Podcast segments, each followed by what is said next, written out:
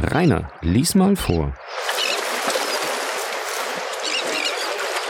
Kapitel 8 Simbad der Seefahrer Teil 2 Franz kam dieser Aufforderung sofort nach, nahm das Tuch ab und befand sich einem Mann von 40 Jahren in tunesischer Tracht gegenüber. Der Unbekannte trug einen roten Fez mit einer langen Quaste von blauer Seide, eine reich mit Gold gestickte Jacke von schwarzem Tuch, weite, bauschige Beinkleider goldgestickte Gamaschen von derselben Farbe und gelbe Pantoffeln. Ein prachtvoller Kaschmir umgürtete seine Hüften und ein kleiner, spitziger, gebogener Handschar stak in diesem Gürtel.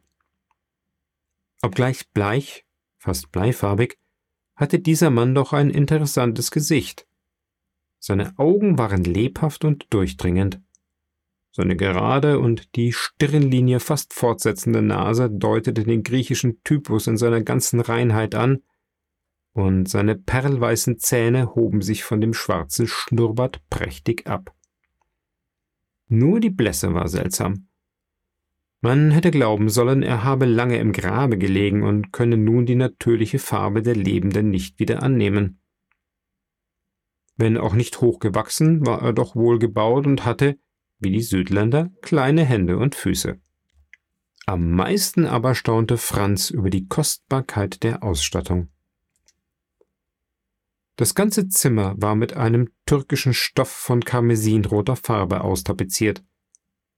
In einer Vertiefung stand ein Divan, über den man eine Trophäe von arabischen Waffen erblickte, deren Scheiden und Griffe von Edelsteinen funkelten. An der Zimmerdecke hing eine Lampe von venezianischem Glas von reizender Form und Farbe, und die Füße ruhten auf einem türkischen Teppich, in dem sie bis an die Knöchel versanken.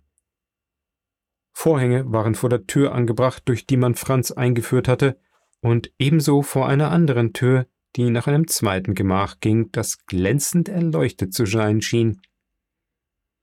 Der Wirt überließ Franz eine Zeit lang gänzlich seinem Staunen, prüfte ihn überdies auch seinerseits neugierig und hatte beständig seine Augen auf ihn geheftet.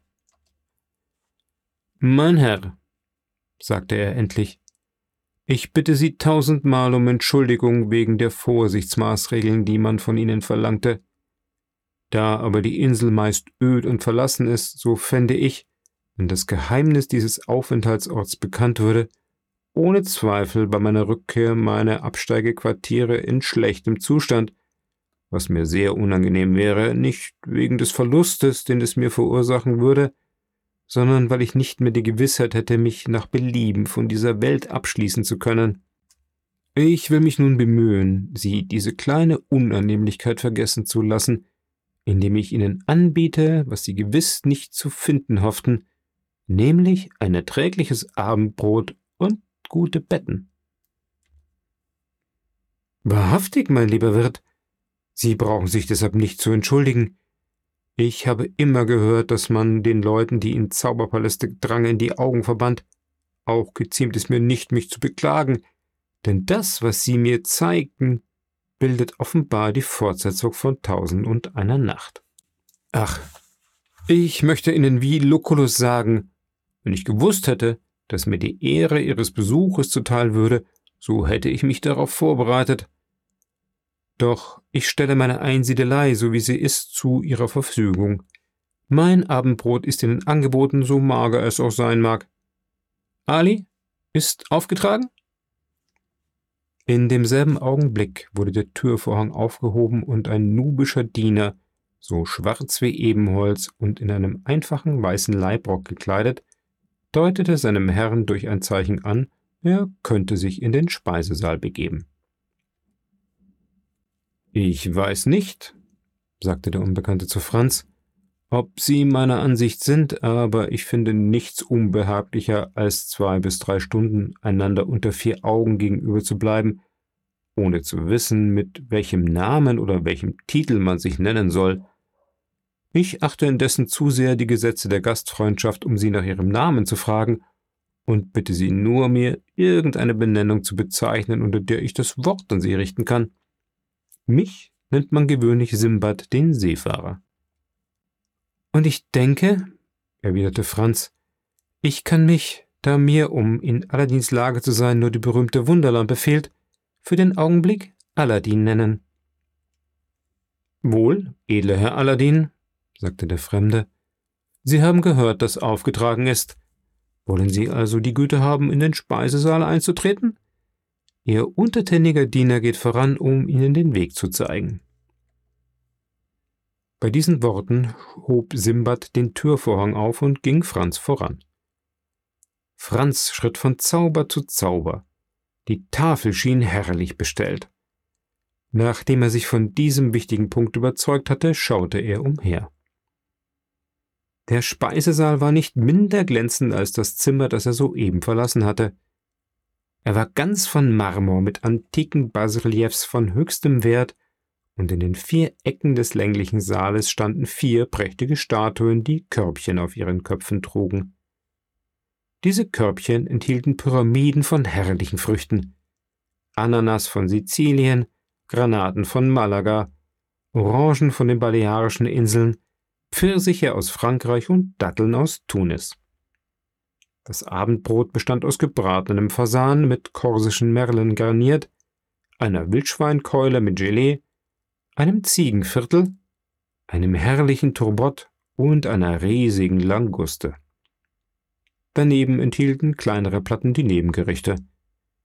Die Platten waren von Silber, die Teller von japanischem Porzellan. Franz rieb sich die Augen, um sich zu überzeugen, dass er nicht träumte. Ali allein war zur Bedienung zugelassen und entledigte sich vortrefflich seiner Pflichten. Der Gast sagte seinem Wirt hierüber ein Kompliment. Ja, sagte dieser, er ist ein mir sehr ergebener Bursche, der nach seinen besten Kräften zu Werke geht. Er erinnert sich, dass ich ihm das Leben gerettet habe, und dafür bewahrt er mir die größte Dankbarkeit. Wäre es nicht unbescheiden, edler Herr Sinbad, sagte Franz, so möchte ich Sie fragen, bei welcher Gelegenheit Sie diese schöne Tat ausgeführt haben. Mein Gott, das ist ganz einfach, antwortete Simbad. Es scheint, der Bursche war dem Serai des Beys von Tunis näher gekommen, als es sich für einen Menschen seiner Farbe geziemt, und so sollten ihm Zunge, Hand und Kopf abgeschnitten werden. Die Zunge am ersten Tag, die Hand am zweiten, der Kopf am dritten. Es gelüstete mich immer, einen Stummen in meinen Diensten zu haben, ich wartete daher, bis ihm die Zunge abgeschnitten war, und schlug dem Bey vor, mir ihn gegen eine herrliche Doppelflinte zu überlassen, die tags zuvor die Begierde seiner Hoheit erregt hatte. Er schwankte einen Augenblick, so viel war ihm daran gelegen, mit dem armen Teufel ein Ende zu machen. Aber ich fügte zur Flinte noch ein englisches Jagdmesser, mit dem ich den Yatagan seiner Hoheit durchhackt hatte, worauf der Bey sich entschloss, Ali zu begnadigen. Jedoch unter der Bedingung, dass er nie mehr das Gebiet von Tunis betreten würde. Dies anzuempfehlen war unnötig. Wenn der Unglückliche nur von fern die Küste von Afrika erblickt, flüchtete er sich in den untersten Raum des Schiffes und man kann ihn nicht mehr herausbringen, bis man den dritten Weltteil aus dem Gesicht verloren hat. Franz blieb einen Augenblick stumm und nachdenklich. Er überlegte sich, was er von der grausamen Gutmütigkeit denken sollte, mit der ihm sein Wirt diese Geschichte erzählte.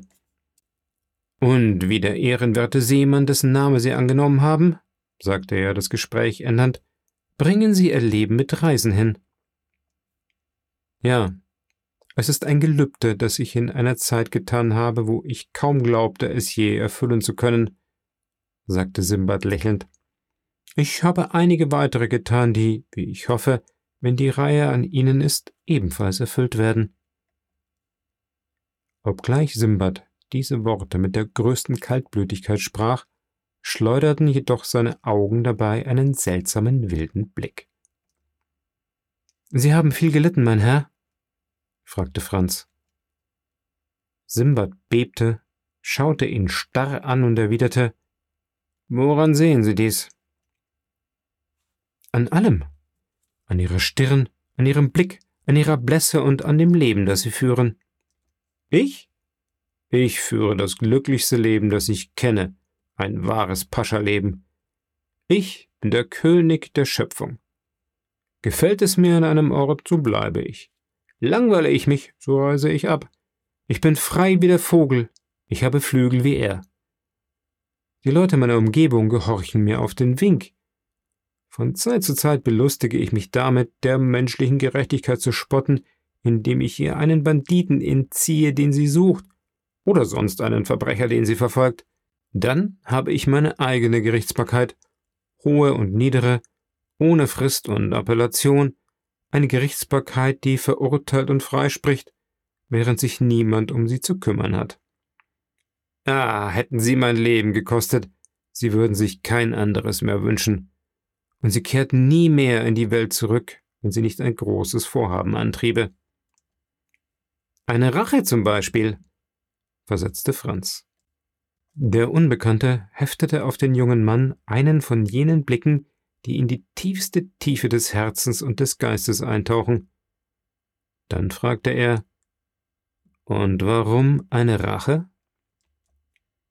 Weil sie aussehen wie ein Mann, der, von der Gesellschaft verfolgt, eine furchtbare Rechnung mit ihr abzuschließen hat. Sie irren sich, erwiderte Simbad mit seltsamem Lachen, wobei sich seine weißen, spitzigen Zähne zeigten. So wie Sie mich sehen, bin ich eher ein Menschenfreund, und ich gehe vielleicht eines Tages nach Paris, um mich dort um den Tugendpreis zu bewerben. Wird es das erste Mal sein, dass Sie diese Reise machen? Mein Gott, ja. Nicht wahr? Es scheint, dass ich sehr wenig neugierig bin. Doch ich versichere Ihnen, es ist nicht mein Fehler, dass ich so lange gezögert habe. Jedenfalls wird es einmal geschehen. Gedenken Sie, diese Reise bald zu machen? Ich weiß noch nicht. Es hängt von verschiedenen Umständen ab. Ich wünschte wohl zur Zeit, wo Sie nach Paris kommen, ebenfalls dort zu sein. Ich würde mich bemühen, Ihnen, so viel in meinen Kräften liegt, die Gastfreundschaft zu vergelten, die Sie mir so reichlich auf Monte Cristo angedeihen ließen. Ich würde Ihr Anerbieten mit größtem Vergnügen annehmen, versetzte der Unbekannte, Leider aber wird es, wenn ich dahin gehe, wohl inkognito geschehen. Das Abendbrot nahm indessen seinen Fortgang. Es schien nur für Franz bestimmt zu sein, denn Simbad kostete kaum von ein paar Schüsseln des glänzenden Mahles, dem sein unerwarteter Gast alle Ehre antat. Endlich brachte Ali den Nachtisch. Er nahm vielmehr die Körbchen aus den Händen der Statuen und setzte sie auf die Tafel. Zwischen zwei Körbchen stellte er einen Becher von Vermeil, der mit einem Deckel von demselben Metalle verschlossen war. Die Ehrfurcht, mit der Ali diesen Becher herbeibrachte, stachelte Franzens Neugier. Er hob den Deckel auf und sah eine Art von grünlichem Teig, der ihm aber völlig unbekannt war. Er setzte den Deckel wieder auf und wusste ebenso wenig wie zuvor, was der Becher enthielt. Als er seine Augen zu seinem Wirt aufschlug, sah er, wie dieser über seine Neugier lächelte. Sie können es nicht erraten, sagte der Unbekannte, welche Art von essbaren Stoff diese kleine Vase enthält, und das setzt Sie in Verlegenheit? Ich gestehe es. Nun, diese Sorte von Zuckerwerk ist nichts mehr und nichts weniger als die Ambrosia, die Hebe an Jupiters Tafel reichte, sind Sie ein materieller Mensch? Ist das Gold Ihr Gott? Kosten Sie hiervon und die Minen von Peru, Coleonda und Guzerate sind Ihnen geöffnet. Sind Sie ein Mann von Fantasie? Sind Sie ein Dichter? Kosten Sie abermals hiervon und die Schranken des Möglichen werden verschwinden. Die Gefilde des Unendlichen öffnen sich und Sie wandeln frei an Herz, frei an Geist auf dem grenzenlosen Gebiet des Traumlebens umher, sind Sie ehrgeizig? Jagen Sie der irdischen Größe nach? In einer Stunde sind Sie König, und nicht König eines kleinen Reiches wie Spanien, Frankreich und England, sondern König der Welt, König des Weltalls. Sprechen Sie, ist es nicht verführerisch, was ich Ihnen da biete, und ist es nicht etwas Leichtes, da nur Folgendes zu tun ist? Sehen Sie. Bei diesen Worten hob er ebenfalls den Deckel von dem kleinen Becher ab, der den so gepriesenen Stoff enthielt, nahm einen Kaffeelöffel von dem magischen Zuckerwerk, führte ihn an den Mund und zog, die Augen halb geschlossen und den Kopf zurückgelegt, die wunderbare Speise langsam in den Mund. Franz ließ ihm Zeit, sein Lieblingsgericht zu verzehren. Als er ihn aber wieder etwas zu sich kommen sah, sagte er zu ihm Was für ein kostbares Gericht ist denn dies? Haben Sie vom Alten vom Berg gehört? Allerdings. Sie wissen, dass ihm ein reiches Tal gehörte, das der Berg beherrschte, von dem er seinen malerischen Namen genommen hatte. In diesem Tal waren herrliche, von Hassan ben Saber angelegte Gärten und in diesen Gärten einzeln stehende Pavillons. In diese Pavillons berief er seine Auserwählten, und er ließ sie ein gewisses Kraut essen, das sie in das Paradies unter ewig blühende Pflanzen, stets reife Früchte und immer jungfräulich reizvolle Mädchen versetzte. Was aber die seligen jungen Leute für Wirklichkeit hielten, war ein Traum, doch ein so sanfter, so berauschender, so wollüstiger Traum, dass sie sich mit Leib und Seele an den verkauften, der sie da rein versetzt hatte. Dass sie, seinen Befehlen wie denen Gottes gehorchend bis ans Ende der Welt gingen, um das bezeichnete Opfer zu schlagen, dass sie unter den grässlichsten Martern ohne zu klagen einzig und allein in dem Gedanken starben, der Tod, den sie erlitten, sei nur ein Übergang zu dem köstlichen Leben, von dem ihnen das Kraut einen Vorgeschmack gegeben hatte. Also ist es Haschisch, rief Franz.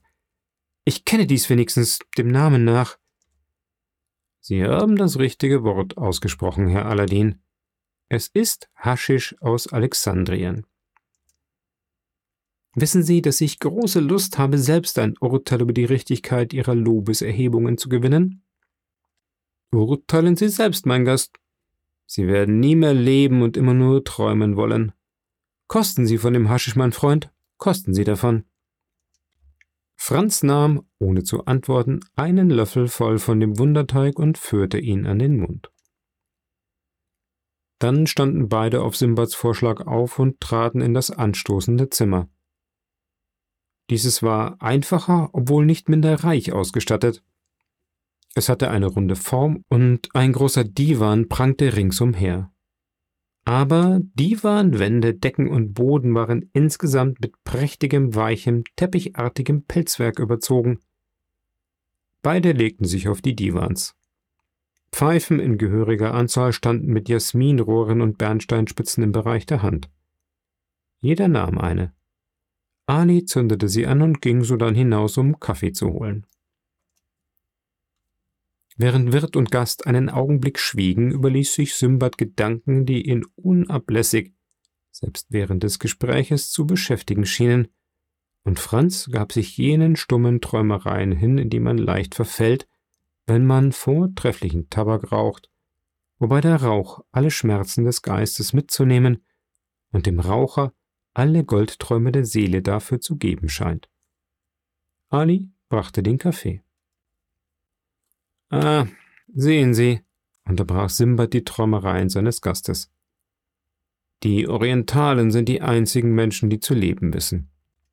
Ich für meine Person, fügte er mit seltsamem Lächeln bei, das dem jungen Manne nicht entging, ich werde, wenn meine Angelegenheiten in Paris beendigt sind, nach dem Orient ziehen, um dort zu sterben. Und wenn Sie mich dann wiedersehen wollen, so müssen Sie mich in Kairo, in Bagdad oder in Isfahan aufsuchen. Wahrhaftig, sagte Franz. Nichts kann in der Welt leichter sein, denn ich glaube, es wachsen mir Adlerflügel, und mit diesen Flügeln mache ich in 24 Stunden die Reise um die Welt. Aha, der Haschisch wirkt.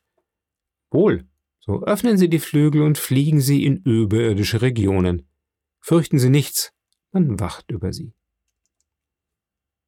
Hierauf sagte er einige arabische Worte zu Ali, der ein Zeichen des Gehorsams machte und sich zurückzog, jedoch ohne sich zu entfernen. Bei Franz ging eine seltsame Veränderung vor. Die ganze körperliche Ermattung, die ganze Unruhe seines Geistes verschwanden wie in einem ersten Augenblick der Ruhe, wo man noch genug lebt, um den Schlaf kommen zu fühlen. Sein Körper schien eine ätherische Leichtigkeit zu bekommen, sein Geist erleuchtete sich auf wunderbare Weise, seine Sinne schienen ihre Fähigkeiten zu verdoppeln. Der Horizont erweiterte sich immer mehr, aber es war nicht mehr der düstere Horizont, den er so oft vor seinem Entschlummern gesehen hatte, sondern ein blauer, durchsichtiger Horizont mit allem, was das Meer an Azur, die Sonne an Goldfunken, der Abendwind an Wohlgeruch hat. Dann sah er mitten unter Gesängen seiner Matrosen die Insel Monte Cristo erscheinen, nicht mehr wie eine über den Wellen drohende Klippe, sondern wie eine in der Wüste verlorene Oase. Endlich berührte die Barke das Ufer und es kam Franz vor, als trete er in die Grotte, ohne dass die bezaubernde Musik aufhörte. Er stieg hinab, eine frische balsamische Luft einatmend, und er sah alles, was er von seinem Schlummer gesehen hatte, von Simbad, dem fantastischen Wirt, bis auf Ali, den stummen Diener. Dann schien sich alles unter seinen Augen zu verwischen und zu vermengen, wie die letzten Schatten einer Zauberlaterne, die man auslöscht, und er fand sich wieder in dem Zimmer mit den Statuen, das nur von einer jener antiken blassen Lampen beleuchtet war, die mitten in der Nacht den Schlummer der Wollust bewachen. Es waren wohl dieselben an Formen, Üppigkeit und Poesie reichen Statuen, mit den magnetischen Augen, mit dem verführerischen Lächeln, mit den überreichen Haupthaaren. Es waren Phryne, Kleopatra, Messalina, die drei großen Kurtisanen. Dann glitt mitten unter diese unzüchtigen Schatten wie ein reiner Engel wie mitten im Olymp ein christlicher Engel, eine von den keuschen Gestalten, einer von den ruhigen Schatten, eine von den sanften Visionen, die ihre jungfräuliche Stirn unter allen diesen marmornen Unreinheiten zu verschleiern schien. Da kam es ihm vor, als hätten diese drei Statuen ihre dreifache Liebe für einen Menschen vereinigt, und dieser Mensch wäre er, als näherten sie sich dem Bett, wo er einen zweiten Schlaf träumte, die Füße in ihren langen weißen Tuniken gehüllt, die Haare gleich Wellen sich entrollend, in einer von jenen Stellungen, denen die Heiligen widerstanden, denen aber die Götter unterlagen, mit einem jener unwiderstehlichen glühenden Blicke, wie sie die Schlange auf den Kopf heftet, und als gäbe er sich diesen Blicken hin, die so schmerzlich waren wie ein gewaltiger Druck und zugleich so wollüstig wie ein Kuss. Franz schien es, als schlösse er die Augen und als gewahrte er durch den letzten Blick, den er umherwarf, die züchtige Statue, die sich gänzlich verschleierte. Als sodann seine Augen für die wirklichen Dinge geschlossen waren, öffneten sich seine Sinne für unbeschreibliche Eindrücke. Dann trat eine Wollust ohne Unterlass, eine Liebe ohne Rast ein wie die, die der Prophet seinen Auserwählten verspricht. Dann belebten sich alle diese steinernen Wände dergestalt, dass für Franz, der zum ersten Mal der Herrschaft des Haschisch unterlag, diese Liebe beinahe ein Schmerz, diese Wollust beinahe eine Marter wurde, als er über seinen bebenden Mund die Lippen dieser Statuen kalt und geschmeidig wie die Ringe einer Schlange hinschlüpfen fühlte. Aber je mehr seine Arme diese unbekannte Liebe zurückzustoßen strebten, desto mehr unterlagen seine Sinne dem Zauber des geheimnisvollen Traumes, und nach einem Kampf, für den er seine Seele geopfert hätte, gab er sich ohne Rückhalt hin und fiel endlich stöhnend, brennend vor Müdigkeit unter den Zauber dieses unerhörten Traumes zurück.